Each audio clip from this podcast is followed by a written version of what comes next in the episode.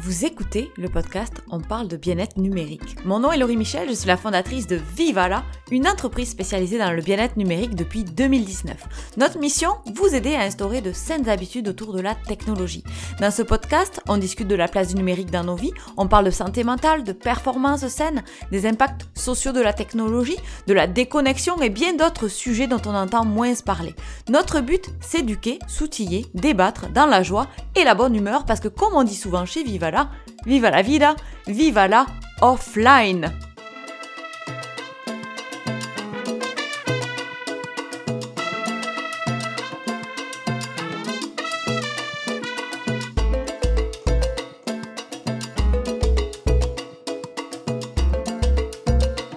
Je reviens du salon de la CNESST à Québec. Euh, pour ceux et celles qui ne savent pas c'est quoi euh, le salon de la CNESST, euh, CNESST, ça veut dire Commission des normes du travail, l'équité salariale ou la santé et sécurité au travail.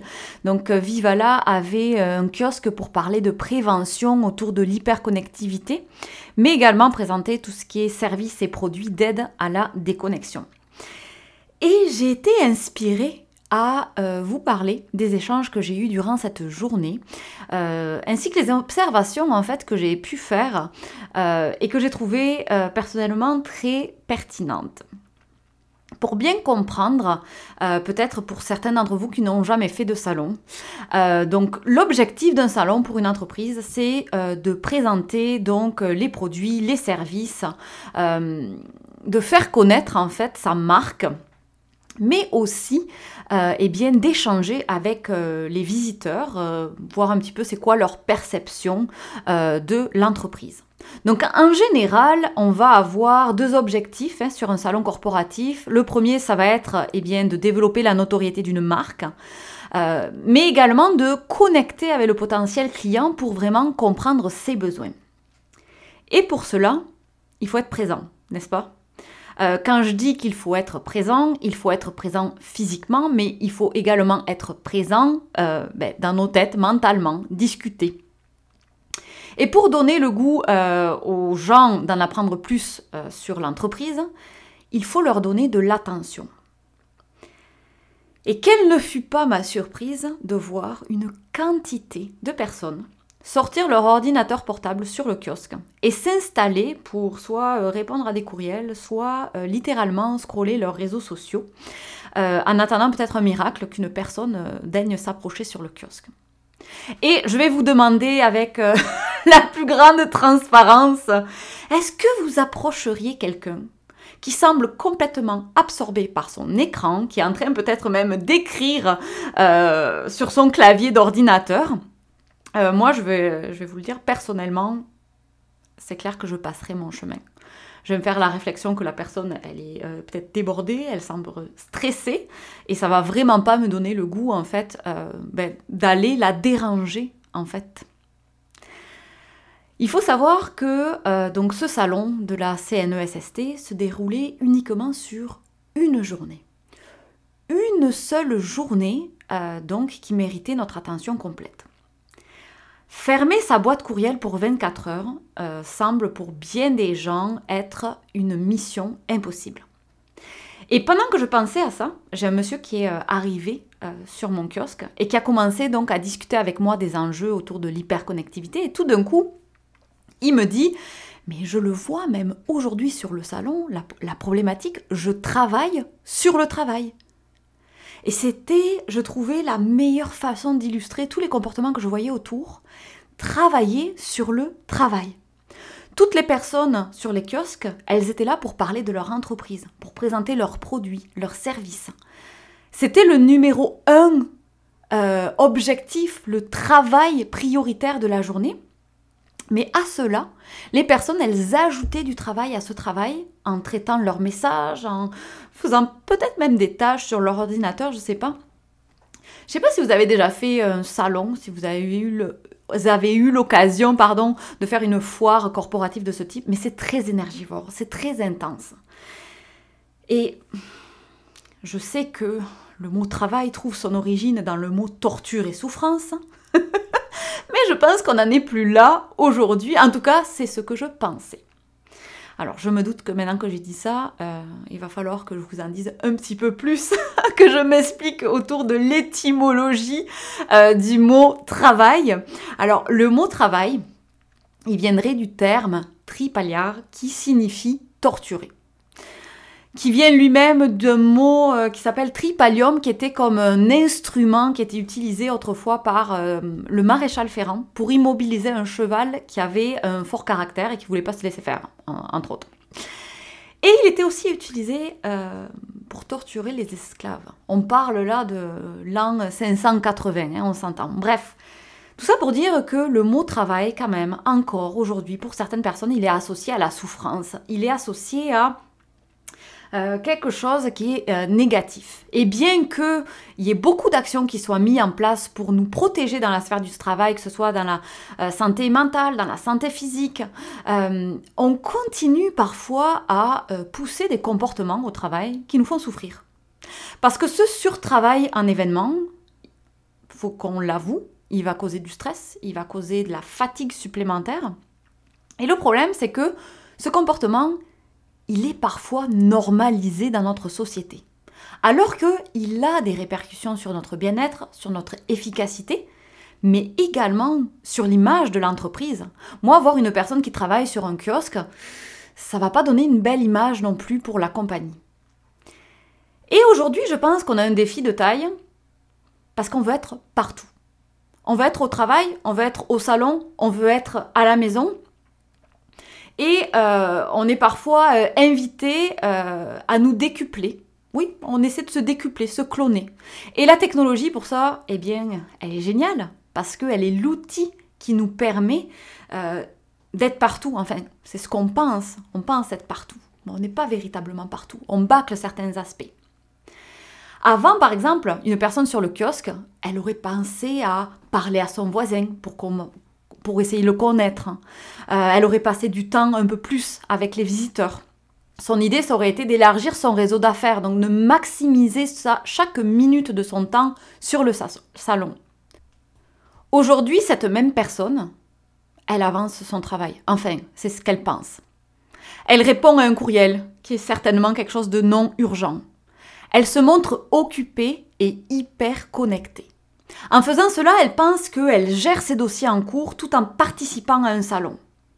Mais dans les faits réels, elle manque les opportunités pour lesquelles elle est venue sur le salon. Et je parle de ce salon parce que c'est mon exemple cette semaine, le plus récent, euh, mais ce genre de comportement, on peut l'avoir dans toutes les sphères de notre vie. Ce mode présent physiquement et absent mentalement, il est devenu euh, même presque courant dans notre société aujourd'hui. Alors il y a plusieurs raisons euh, qui peuvent expliquer cela. Euh, la première que je vois, c'est euh, une mauvaise organisation au travail qui va nous inciter en fait à faire plein de choses à la fois parce qu'on n'a pas correctement réalisé en fait l'objectif, on n'a pas planifié comment on allait gérer son absence. Et d'ailleurs, je pense à mon amie Émilie de la planificatrice qui pourrait être un contact de choix si vous avez besoin d'aide autour de la planification. Je vais mettre les, les ressources sont ces coordonnées dans cet épisode. La deuxième raison que je vois, c'est la peur de la tâche unique. Euh, et je pense que ça, c'est euh, un petit peu propre à notre monde hyper connecté. Il y a certaines personnes qui ont l'impression de ne pas être productives si elles ne se concentrent que sur une seule chose. Et c'est ironique parce que ce qui nous rend complètement contre-productifs, c'est le multitâche. Mais le fait de se concentrer uniquement sur le salon, par exemple, dans mon exemple, les gens qui nous entourent, euh, eh bien, euh, ça devient presque une perte de temps dans la tête de cette personne. Et euh, enfin, la troisième raison, c'est la pression des autres, qui peut aussi jouer un rôle important. Mon client ne comprendra pas que je ne réponds pas immédiatement, même si c'est légitime parce que je suis en salon. Et ça, euh, je serai en mesure de parler de cet enjeu pendant peut-être 5 heures de podcast, 5 heures de temps, mais je vous dirai une seule chose pour vous aider. Vous devez être maître de vos communications. Tout ceci est euh, une répercussion hein, de, euh, de l'hyperconnectivité, de notre mauvaise gestion de la technologie. Parfois, on va se connecter parce que ce sont nos outils hein, qui nous invitent à être accessibles n'importe où. Mais accessible, ça ne veut pas dire que c'est bénéfice pour soi ou c'est bénéfique pour notre performance. Dans mon exemple, la connexion, elle nuit littéralement à la productivité et euh, également, comme je le mentionnais, au bien-être de la personne. Un autre aspect aussi de cette euh, hyperconnectivité, de cet accès à la technologie, c'est la charge de travail, euh, qui est aussi un, un, questionnement à avoir. On a vraiment une pression de toujours en faire plus, beaucoup, davantage, plus rapidement. Euh, et ça, euh, c'est certain que ça nous impacte également dans nos comportements, comme mon exemple sur le salon. Alors peut-être que pour vous aider, vous êtes euh, de ceux et celles qui font des to-do list. Moi, je suis friande personnellement des to-do list. Ça m'aide à prioriser mes journées, à mettre le doigt sur mes objectifs et surtout à identifier le temps qu'une tâche va me prendre. Mais la chose que j'aime le plus de la to-do list, je ne sais pas vous, c'est de rayer en entier ce que j'avais prévu de faire pour une journée. Et est-ce que ça vous arrive de faire votre to-do list en entier? Si ce n'est pas euh, le cas, c'est que vous avez peut-être des défis à prioriser vos tâches. Parce qu'on est bombardé aujourd'hui d'informations, d'idées en permanence, notamment avec notre accès au numérique. Et c'est facile d'allonger et encore allonger sa to-do list. C'est difficile de prioriser, de se limiter. On veut tout, tout de suite. Mais une to-do list, c'est pas une liste d'idées à faire le plus rapidement possible, c'est un outil de travail, c'est un outil de planification pour mieux travailler. Et la to-do, elle peut être un outil fantastique quand on sait l'utiliser correctement, mais elle peut devenir sinon un frein à notre performance euh, si on ne sait pas euh, l'utiliser comme il faut. Elle doit également s'adapter en fonction de notre réalité, cette to-do list, en fonction de notre environnement, en fonction de notre agenda du jour. Parce que penser que sur un salon, on va être en mesure de travailler, c'est complètement utopique. J'ai envie de vous euh, poser la question, pourquoi êtes-vous sur le salon? Vous êtes en train de jeter de l'argent par la fenêtre? Je pense qu'il y a certains moments où il ne faut pas hésiter à remplacer la to-do list par la to-do list, mais to-do, T-O-U-T-D-O-U-X.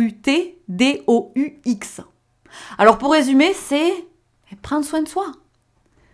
Faire ce que vous êtes en mesure de faire avec votre environnement au moment où vous devez euh, performer ou faire quelque chose. Alors attention, hein. loin de moi l'idée de euh, vous inviter à être moins performant euh, ou à ne pas essayer de vous dépasser.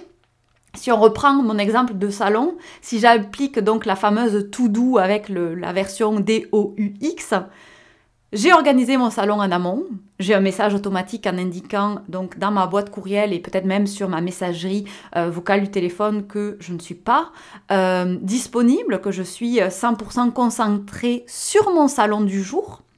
la seule tâche sur ma liste de la journée, c'est celle-ci, réussir le salon. Et sa réussite, eh bien, elle passe par mon attention sur le salon. Elle passe par euh, peut-être le nombre de personnes avec qui je vais parler, le nombre de dépliants que je vais distribuer. Mais elle passe par ma présence physique et mentale. Et c'est de cette façon qu'on va se dépasser. Et c'est pas en travaillant sur le travail comme je disais tout à l'heure. Alors, je le sais, vous avez peut-être de la pression des autres. Euh, vous êtes sur un salon et 50% des gens autour de vous, eh bien, ils sont sur les écrans à travailler. Alors, vous avez envie de faire pareil. Hein, vous les voyez, euh, puis euh, vous voulez être aussi occupé. Voyez cela comme une opportunité pour augmenter votre objectif. Allez parler à un exposant, essayez d'attirer plus de visiteurs à votre kiosque. Il y a beaucoup de personnes qui se cachent derrière la technologie en public pour ne pas échanger avec les autres. Le nombre de fois, je dois l'avouer, où je suis arrivée en soirée et euh, eh bien ne voyais pas euh, mon ami, en fait, j'attrapais mon téléphone, puis je me cachais, je me réfugiais derrière mon écran. Et quand on y pense, c'est complètement stupide parce que pourquoi j'allais en soirée si c'était pas pour rencontrer et parler avec des nouvelles personnes? Mais le fait de chercher mon ami du regard, ça me rendait mal à l'aise dans euh, cette foule de gens que j'avais autour de moi. Mais rappelons-nous que nous sommes des bêtes sociales. On aime aider en principe, on aime, euh, c'est ça, accueillir quelqu'un. Et quand on promène son regard sur la salle et qu'on voit des gens, eh bien souvent on va avoir des sourires, on va peut-être avoir quelqu'un qui va vouloir nous aider. Ça peut amener plein de rencontres très sympathiques. Alors osez lever les yeux Tout ce que je vous partage aujourd'hui, bien sûr, s'applique également à votre vie personnelle. Aujourd'hui, bon, j'ai pris l'exemple de ce salon parce que c'est euh, quelque chose qui m'a un petit peu perturbé la semaine passée. Mais admettons, on prend un exemple, un autre exemple que le salon. C'est la fête des mères en fin de semaine. Alors peut-être que vous avez un repas qui est prévu avec votre famille. Votre objectif va être de passer du temps de qualité avec votre famille, n'est-ce pas? Donc pour cela, vous devez vous dégager de tout ce qui pourrait vous distraire et vous sortir de l'instant à ses côtés. Alors, appelez ça votre tout doux de préparation de la fin de semaine ou votre tout doux DOUX pour le jour J. Vous avez une seule et unique chose en tête à planifier pour ce week-end. Profitez de cette journée avec votre maman ou votre famille. Il y a des événements qui sont très importants et pour lesquels on doit euh, vraiment être à 100% dans le moment présent. On en parlera plus longuement la semaine prochaine. On va consacrer un épisode au concept japonais qui s'appelle Ishigo Ishi. En attendant, bon week-end, bye bye Merci d'avoir écouté cet épisode. Je vous retrouve mercredi prochain pour de nouvelles aventures. Je suis toujours curieuse de savoir ce que vous pensez du sujet qu'on a traité aujourd'hui, alors n'hésitez pas, vous avez nos coordonnées dans la description. Vous pouvez venir partager vos impressions. Vous pouvez également laisser des étoiles et des commentaires à propos de ce podcast, partagez à votre entourage parce que ça nous aide à diffuser nos réflexions sur cet enjeu sociétal qui est l'hyperconnectivité, la déconnexion, bref, la gestion du numérique en général. Moi, je vous dis vive à la offline, à la semaine prochaine.